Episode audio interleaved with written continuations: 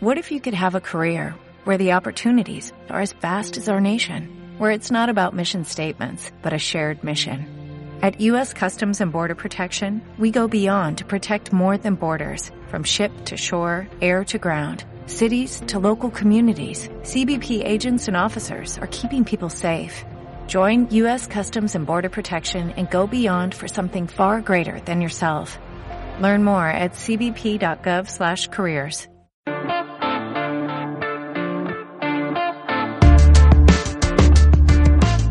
Bienvenidos al Estadio Fantasy Podcast. Pasó la primera ronda del draft de la NFL. Una primera ronda que en lo particular se me pasó muy rápido, a pesar de que duró más de tres horas y media, si mal no recuerdo. Me pasó muy muy rápido.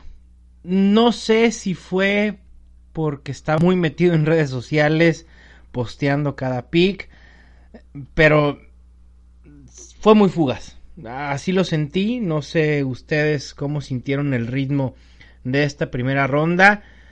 Lo que hizo Nashville fue espectacular. Creo que supera cualquier cosa que habíamos visto en un draft anteriormente en cuestión de vibra de la gente, en, en cantidad de gente asistiendo al draft, el escenario que montó la ciudad, la NFL y el equipo de los Titans fue impresionante. Y no lo digo porque le vaya a los Titans, ¿eh? realmente me pareció increíble todo el diseño, todo lo que hicieron para el draft fue espectacular. Y en cuanto al draft propiamente, yo hubiera querido ver más trades dentro del top 10. Al final de cuentas solo se da un trade en ese rango que es el de Pittsburgh y Denver, en donde Pittsburgh sube al número 10 para hacerse de un linebacker al cual tenía en la mira. Me quedó a deber en ese sentido. Ya en rondas, eh, digo, perdón, en, picks posteriores sí se movió más los trades, pero solo hubo 7 trades en, en total el día de hoy, ¿no? Sin contar los trades que ya se habían acordado antes del jueves. Y la primera sorpresa del draft la dio los Raiders con el pick 4, yendo por Clenning Ferrell, el defensive end de Clemson. Y me parece que no me disgusta el jugador, pero en general creo que era muy pronto para elegirlo a él. Teniendo tres picks de primera ronda, se esperaba muchísimo de los Raiders y sí quedan a deber. Y la otra sorpresa grande del draft me parece que la dan los Giants. En este episodio, obviamente, estaré platicándoles las principales implicaciones fantasy de los picks de primera ronda, sobre todo corebacks, wide receivers, running backs y tight ends. También estaré platicando de otros picks que tendrán implicaciones menores, los mejores y los peores picks para mí en general de esta primera ronda y voy a cerrar platicando un poco o mencionando los mejores prospectos que estarán disponibles para el día de hoy viernes para la segunda y tercera ronda del draft. Y vámonos directo allá, ¿Para qué darle tantas vueltas al asunto si lo que queremos es saber qué carajos va a pasar con los novatos en fantasy este año? Me voy a ir por orden de cómo fueron seleccionados los jugadores y en el pick número uno los Cardinals de Arizona eligen a Kyler Murray, correback de Oklahoma me sorprendió mucho ver en redes sociales a varios aficionados sorprendidos con este pick. Y el punto es muy sencillo. Arizona tiene nuevo head coach y un nuevo head coach normalmente quiere el coreback con el que se siente a gusto. El nuevo coach de los Cardinals nada tiene que ver con Josh Rosen. Así que deciden ir por Kyler Murray, que me parece que además de ser el mejor coreback de esta camada, se ajusta muy bien a la ofensiva que quiere Cliff Kingsbury eh, emplear en Arizona.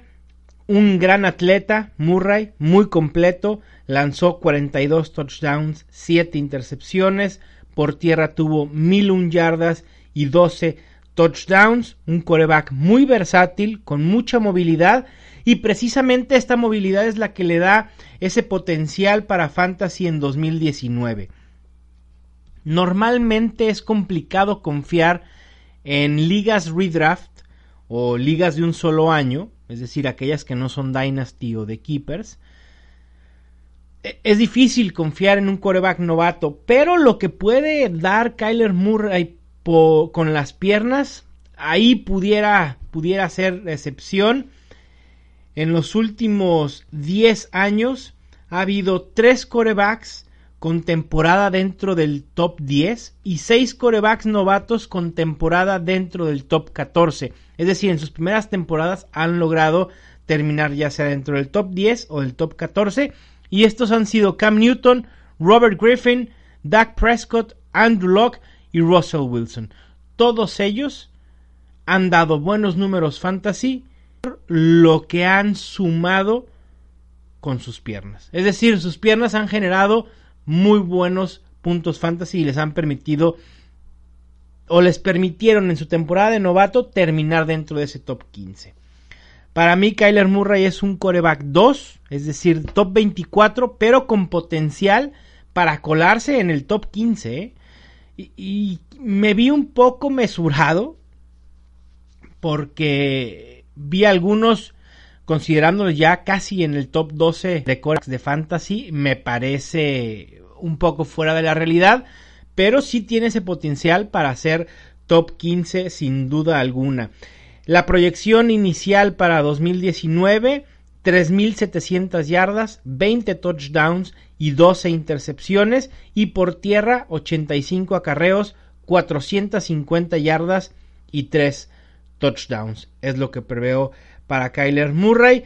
Sin duda vale la pena tenerlo en la mira en las últimas rondas de los drafts de fantasy y en ligas dynasty me parece que puede ser híjole seguramente calidad de primera ronda ¿eh? en liga de puros novatos o más bien draft de puros novatos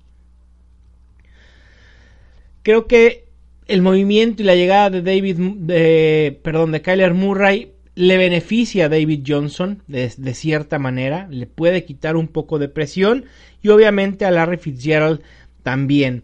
Los perdedores, pues me parece más que claro que George Rosen es uno de ellos, que incluso pudiera ser intercambiado y creo que así será durante el fin de semana o lo que resta del draft de la NFL.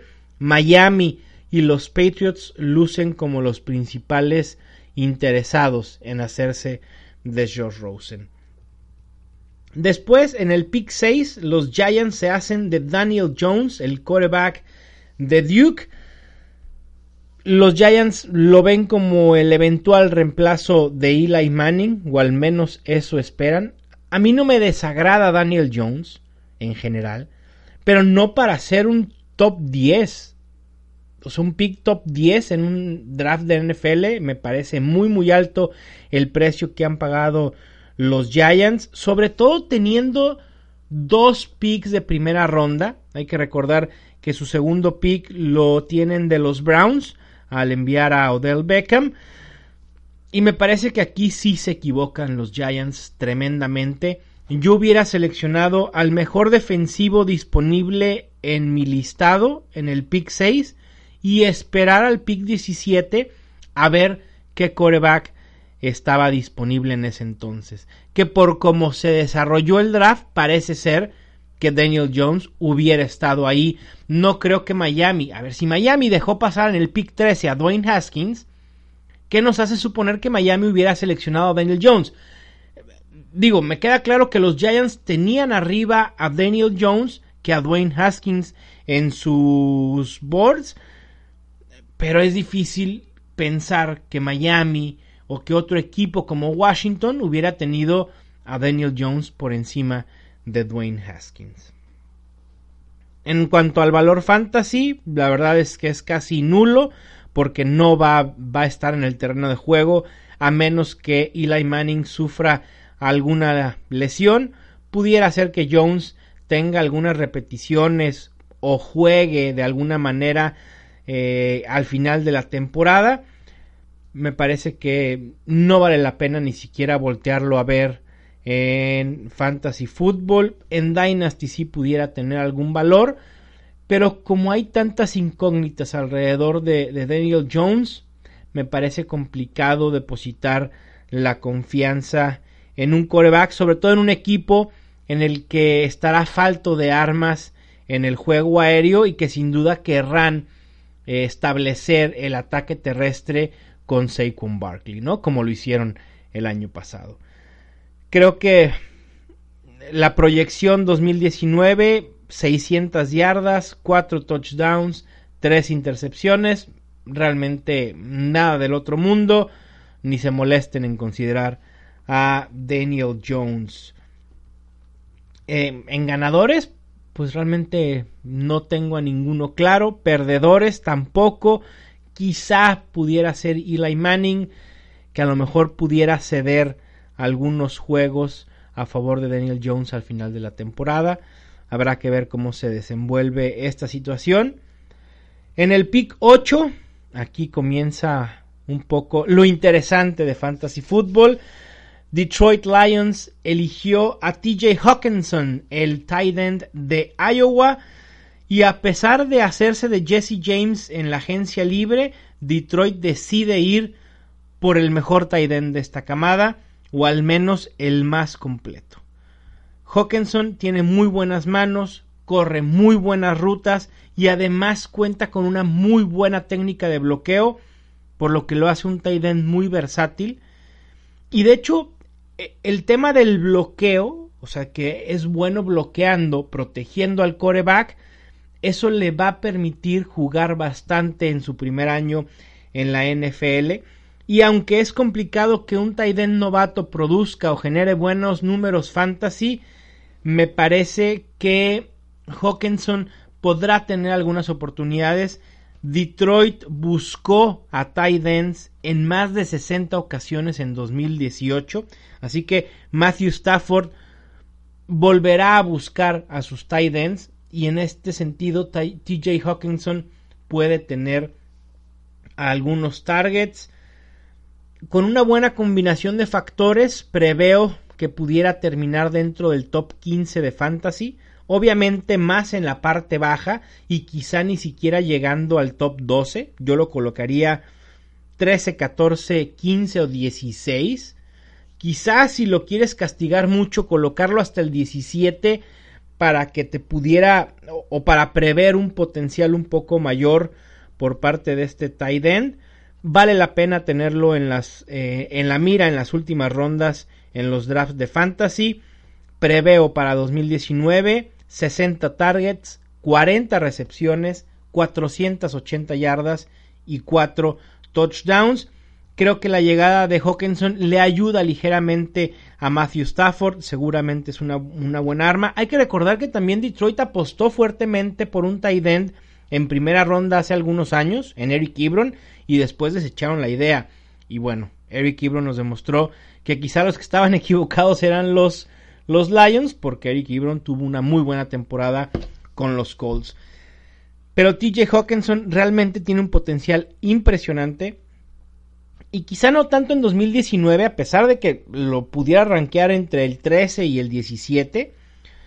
A futuro, Hawkinson puede estar en la élite de tight ends en dos o tres años. Guarden el podcast, como dicen por ahí, guarden el tweet, porque se puede, se puede hacer realidad. Pasando a, otro pick, el pick 15. Creo que ni en sus mejores sueños los Redskins pensaron que Dwayne Haskins les iba a llegar en el pick 15. Había reportes que Washington quería subir a los primeros 8 picks para evitar que alguien les ganara a Dwayne Haskins. Pero creo que cuando los Giants eligen a Daniel Jones, Creo que ahí dicen los, los Redskins, no hay que movernos, existe una gran posibilidad de que caiga Dwayne Haskins y así fue. Y me parece un regalo por parte de todos los equipos antes de, los Redskins. En cuanto a fantasy, me parece, y, y, lo repito, es complicado confiar en un coreback novato, sobre todo en ligas redraft. Sobre todo si ese coreback no suele utilizar el juego terrestre. Es decir, si no tiene mucho juego con sus piernas, es difícil. Lo que se llama el pocket passer, ¿no? Un, pasador más de, de, caja que suele utilizar mucho más el, juego aéreo. Y, y, eso es realmente Dwayne Haskins. Así que me parece que de entrada no me entusiasma pero también ves la situación de corebacks en los Redskins y la competencia con Case Keenum y McCoy, me parece que eventualmente Haskins ganará la titularidad. Tipo lo que sucedió con Baker Mayfield el año pasado, sin compararlo en cuanto al potencial que tuvo o el desarrollo que tuvo Baker Mayfield, ¿no? Creo que Dwayne Haskins no tiene ese techo tan alto como lo tuvo Baker Mayfield en su temporada de novato, pero sí es alguien que una vez que se gane la titularidad puede ser factor en fantasy sin duda alguna y ya entrada la temporada dependiendo sus enfrentamientos puede ser utilizado como coreback titular. La proyección inicial que tengo son unas 2.400 yardas, 13 touchdowns, 9 intercepciones 20 acarreos, 50 yardas y un touchdown por tierra. Como ven, sus números por tierra son muy limitados y eso limita también su potencial fantasy. Eh, como ganadores, pudiera mencionarles al propio Haskins. Creo que llega al equipo que lo quería desde un inicio. Y, eso lo valora tanto el, el, equipo como el propio jugador, ¿no? E, el, saberte querido por el equipo sin duda es un aliciente importante. Y los perdedores, pues quizá eh, Darius Guys de cierta manera. Eh, este tema lo tendré que analizar más a profundidad. Estas son reacciones iniciales que, que tuve justo acabando el draft. Así que no lo pondría como un perdedor, algo que le vaya a costar o a restar valor fantasy, pero sí se ve un poco afectado porque al final de cuentas una vez que Dwayne Haskins sea titular quizá vayan a querer utilizar los Redskins más su brazo imagínense la situación de Darius Guys teniendo muchísimo volumen por tener a Case Keenum o a Colt McCoy como coreback, ¿no? Creo que sí le puede mermar en cuanto a volumen eh, una vez que Haskins se, se haga de la titularidad en Washington. El pick 20 los Denver Broncos, Broncos perdón, eligen a Noah Fant, el tight end de Iowa. Un tight end que cuenta con el físico y talento necesarios para ser dominante en la NFL. Tiene muy buenas manos, lo cual puede ser un gran factor en el juego aéreo. De hecho, ese es su mayor potencial, ¿no? Ser un receptor disfrazado de tight end por ahí en episodios anteriores lo comparaba con Evan Engram o al menos con la utilización que los Giants le dan a Evan Engram. Inicialmente me generaba algunas dudas haciendo dupla con Joe Flaco, quien muchos pensaron que los Broncos podían hacerse de un coreback. Pero a ver, se hicieron de Joe Flaco. ¿Por qué desechar a Joe Flaco sin antes ver qué te puede proporcionar? Me parecía eh, algo no tan lógico. Obviamente era posible e incluso un coreback en segunda o tercera ronda no está fuera de la discusión para, para los Broncos, pero alguien más como para desarrollar, como alguien para que vaya a pelearle la titularidad a Joe Flaco. Eso sí, no lo veo por lo menos en 2019. Pero históricamente Joe Flaco busca bastante a sus tight ends. De hecho, en las últimas tres temporadas ha buscado a sus tight ends en un 22.5% de sus pases. Es decir, casi un cuarto de los pases que hace Joe Flaco van a los tight ends. Y esto puede favorecer a, a Noah Fant, que a pesar de haber compartido temporadas y posición con TJ Hawkinson, anotó 18 touchdowns en las últimas dos temporadas con Iowa. Hay que considerarlo como un sleeper para tener en la mira en las últimas rondas de fantasy football. Sin duda, un elemento de mucha mayor valía en ligas Dynasty. Creo que no afán. Los dos tight ends de, de, Iowa tienen material para ser tight ends top 12 en unos dos o tres años. Así que en ligas Dynasty sí tienen un poco más de valor que en ligas Redraft. La proyección inicial para el 2019 para Fant serían 50 recepciones, 540 yardas y 4 touchdowns. Como ganadores, podría poner al propio Noah Fant, porque los Broncos sí tenían una necesidad bastante apremiante en la posición de tight end. Desde que salió Julius Thomas, no han encontrado un tight end eh, estable. Y me parece que también Joe Flaco. No con esto estoy diciendo que Joe Flaco vaya a ser un coreback viable para Fantasy en 2019. Quizá e, esta ayuda que pudiera hacer Noah Fan ni siquiera le vaya a significar subirlo en rankings de fantasy. Pero obviamente cualquier ayuda que pueda tener Joe Flaco teniendo más armas a su disposición, pues es, es bienvenida, ¿no? Y, y, le ayuda en general para lo que pueda hacer con los Broncos. Y para Fantasy es complicado eh, confiar en él. Y el pick que sigue, y aquí, si solo pueden escuchar un análisis de todo este podcast, este es. Punto. No hay más. Pick 24 los Raiders de Oakland seleccionan a Josh Jacobs, el running back de Alabama. Y en cuanto se hizo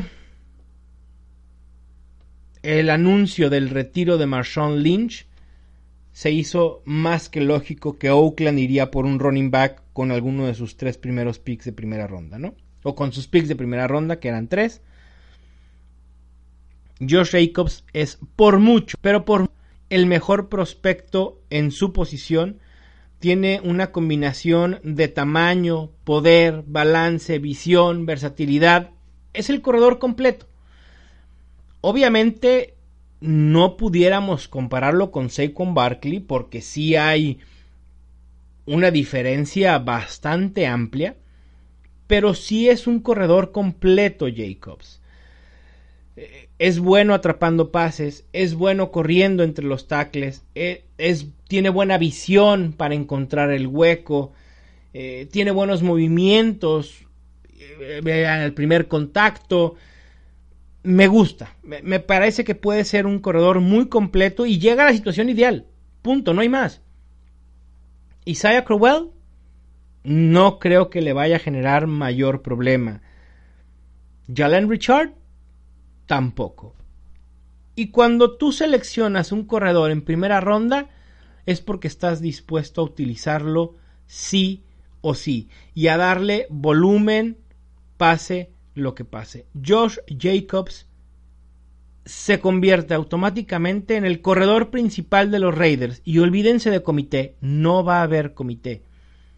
En los últimos seis años, salvo pocas excepciones, un saludo para Rashad Penny, con mucho amor, mucho cariño. Recuerden que el año pasado yo era uno de los mayores eh, fans de Rashad Penny. No resultó, pero hey, todavía no acaba la carrera de Rashad Penny. ¿eh? Espero buenos, buenos números. Si no es 2019, en 2020. Ya verán. Pero de que Rashad, lo de Rashad Penny sucede, va a suceder con los Seahawks. Los running backs seleccionados en primera ronda están destinados a tener mucha utilización y por ende buenos números fantasy. El 71.4% de running backs seleccionados en primera ronda han terminado en el top 12 en su año de novato. Y estos running backs promedian 284 toques por temporada. Así que es muy fácil prever que Josh Jacobs va a tener al menos 250 toques en el 2019. Y con esto, con, este volumen, da para rankearlo como un sólido running back 2. Yo lo pondría todavía no he terminado de, de ver exactamente en dónde lo voy a colocar, pero sí será en algún lugar entre el running back 14 y running back 18. Quizá en el rango de Marlon Mack, Leonard Fournette, Damian Williams, Derrick Henry, Mark Ingram. Por ahí va a estar fluctuando Josh Jacobs en mis rankings. Obviamente cuando eh, estén publicados, a ver en, qué lugar inicial eh, está para la temporada 2019 y se irá moviendo conforme pasen los días y comience la pretemporada. La proyección para 2019, 200 acarreos, 895 yardas, 6 touchdowns y por aire 40 recepciones, 345 yardas y 2 touchdowns más. Como ganadores, obviamente el propio Jacobs llega a una situación inmejorable para lucir y lucir desde el día 1 y como perdedores, Isaiah Crowell, Crowell perdón, y Jalen Richard. Con el pick 25, los Baltimore Ravens seleccionan al primer receptor en ser seleccionado en este draft 2019. Eligen a Marquise Brown, wide receiver de Oklahoma. Los Ravens tenían una urgencia fuerte por wide receiver y van por el que ellos creen es el mejor de esta camada. Una camada muy muy buena de receptores. Y creo que por eso vimos a tan pocos receptores ser seleccionados en esta primera ronda.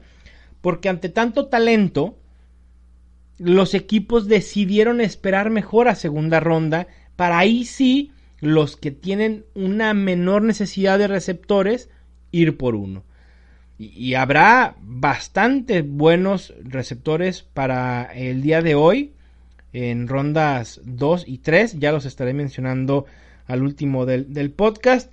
En cuanto a Marquise Brown, su mayor cualidad es la velocidad y eso le suele generar una buena separación eh, respecto de los defensores. No es muy alto, pero lo compensa con la velocidad y esa separación de la que justo hablaba. Tiene mucha mucha habilidad generando yardas después de la recepción y su valor fantasy me parece que está topado por la ofensiva a la que llega. No tanto por su coreback Lamar Jackson, sino más bien por el enfoque que le quiere dar los Ravens a la ofensiva, que es pensar en correr primero antes que nada. Y ya sea con el running back o con el propio Lamar Jackson. Y lo demostró así las últimas semanas de la temporada en, que en las que Lamar Jackson ya fue titular. Creo que a pesar de esto, Marquise Brown puede ser el líder en targets de un equipo sin mucha profundidad en la posición. Puede valer la pena seleccionar en últimas rondas, pero no hay que esperar mucho de Marquise Brown. Creo que me vi bastante alto en mi proyección inicial. Lo tengo con 80 targets, 48 recepciones, 670 yardas y 5 touchdowns. No sé si esté muy alto, pero esa fue mi proyección inicial. Y por último, en el pick 32, los Patriots seleccionan a Kiel Harry, el wide receiver de Arizona State. La necesidad por armas para el juego aéreo era más que evidente con la salida de Rob Gronkowski la llegada de Demarius Thomas para mí no es una solución al problema que puede tener el equipo de Nueva Inglaterra. Neil Harry es un wide receiver fuerte, muy físico, que lo hace una gran opción en zona roja y en línea de gol. A ver, Gronkowski era muy corpulento, muy físico. No digo que Harry sea el sustituto perfecto de Gronkowski porque no lo es. Es más, nadie lo va a hacer porque sustituir a Gronkowski es prácticamente imposible. Pero Harry puede ser una muy buena arma en zona roja. No es muy veloz y sus características lo hacen un, un wide receiver ideal para jugar en el slot, lo cual se ajusta a la ofensiva de los Patriots. Y además Harry pues no va a tener mucha competencia que digamos, básicamente llega o va a llegar a pelear el puesto con Philip Dorset y Maurice Harris. George Gordon, no sabemos qué va a suceder, si vaya a regresar en algún momento de la temporada o incluso ya no regrese nunca más. Y de Marius Thomas, que pudiera iniciar la temporada en la lista de jugadores lesionados, tuvo una lesión fuerte, ya es un wide receiver bastante veterano, así que creo que Harry puede hacerse de muchos targets en una ofensiva que si bien ha cambiado, ya no es una ofensiva que dependa de Tom Brady para ser exitoso, y lo vimos el año pasado con la utilización de Sonny Michel, de James Washington, eh, en menor medida Rex Burhead, pero ante la falta de opciones, Harry puede ser bastante buscado por Tom Brady. Me parece que vale la pena tenerlo en la mira a partir de la ronda 10 de los drafts de fantasy football, hablando de ligas de 12 equipos. Le proyecto para 2019 80 targets, 55 recepciones, 660 yardas y 6 touchdowns. Me fui un poquito arriba en los touchdowns porque obviamente sabemos que los Patriots suele jugar mucho en zona roja y, esto pudiera significar una alza eh, en la proyección de touchdowns de Harry. Eh, los ganadores de, de, esta selección, Tom Brady, sin duda alguna, no tanto como para meterlo al top 12 de corebacks de fantasy en 2019, pero sí le, le viene bien la ayuda, sin duda alguna. Y perdedores, realmente es que no veo ninguno claro. Philip Dorset, Maurice Harris, realmente ni siquiera los teníamos en la mente como opciones fantasy. Hubo otros picks que tienen implicaciones indirectas, ¿no? Al valor fantasy de otros jugadores. Y me refiero básicamente a aquellos equipos que reforzaron su línea ofensiva.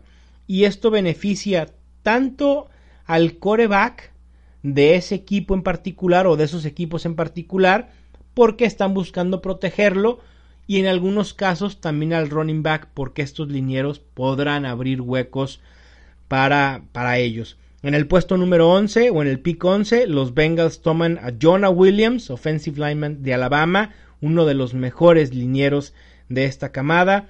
En el puesto 14, los Falcons, dos picks en primera ronda, subieron al pick 31 para hacerse de un, de un offensive lineman. Y en el puesto 14 tomaron a un guard, a Chris Lindstrom, y en el 31 a Caleb McGarry. En el 18, los Vikings se hacen de Garrett Bradbury, un liniero que puede ser tanto guardia como centro. Habrá que ver dónde lo utilizan los Vikings le pudiera beneficiar en cierta medida a Dalvin Cook y obviamente a Kirk Cousins. En el pick 22 los Eagles tomaron a Andre Dillard, el quien para muchos era el mejor eh, liniero ofensivo en 2019. Suben para hacerse por él porque seguramente en el puesto 23 los Texans se los iban a quitar y los Texans terminan seleccionando a Titus Howard. En cuanto a mejores y peores picks en general, que nada tienen que ver con fantasy, aquí ya me voy a salir un poco de tema, pero no importa, realmente los voy a mencionar rápido. Me gustó muchísimo el, pick de los 49ers con Nick Bosa, para mí el mejor jugador disponible en este draft. Me gustó lo de Keenan Williams a los Jets. Me, me encantó Josh Allen a los Jaguars que se benefician de las sorpresas de Clenning Ferrell y de Daniel Jones en los picks 4 y 6 respectivamente. Me encantó también Ed Oliver a Buffalo, que fue circunstancial. Yo no creí que Ed Oliver fuera a caer tanto. Otros picks que me gustan bastante, el de Dwayne Haskins a los Redskins.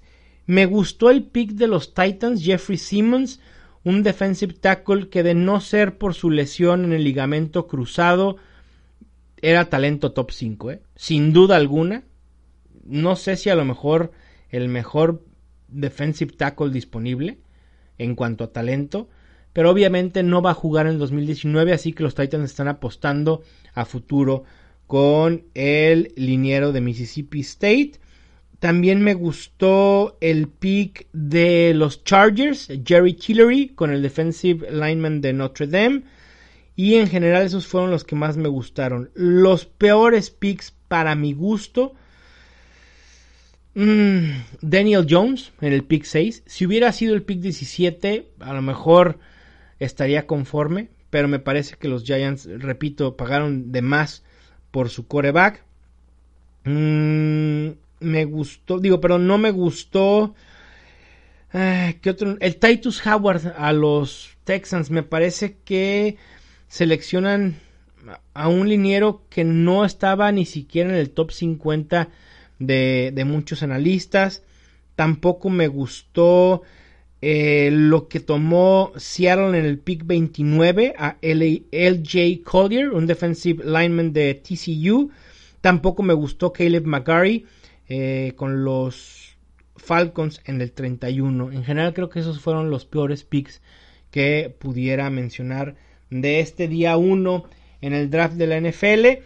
Para hoy, los mejores prospectos disponibles que pudieran tener impacto fantasy o que pudieran estos mismos jugadores tener valor fantasy para 2019. En cuanto a quarterbacks, Drew Locke y Will Greer.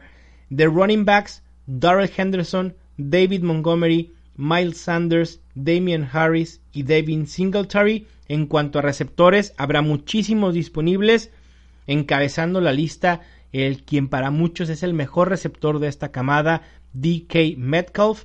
Le sigue AJ Brown, Hakeem Butler, Kelvin Harmon, Divo Samuel, JJ Arcega Whiteside y Riley Ridley. Y en cuanto a tight ends, Irv Smith Jr., Jace Sternberger y Dax Raymond.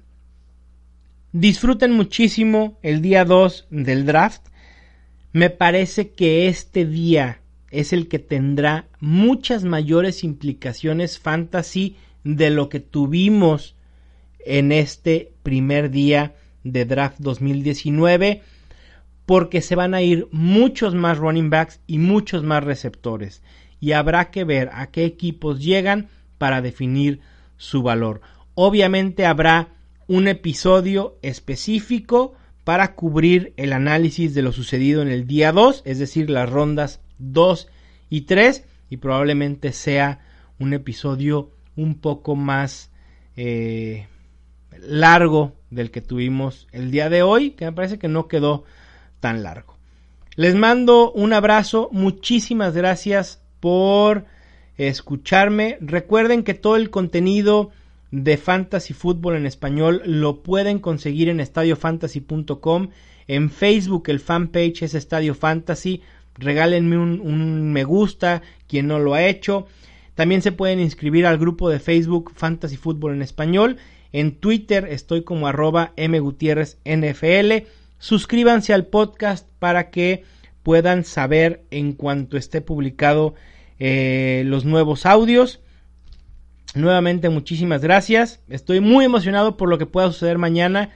De verdad creo que es el día de mayor implicación fantasy de todo este draft 2019. Cuídense mucho. Esto fue el Estadio Fantasy Podcast.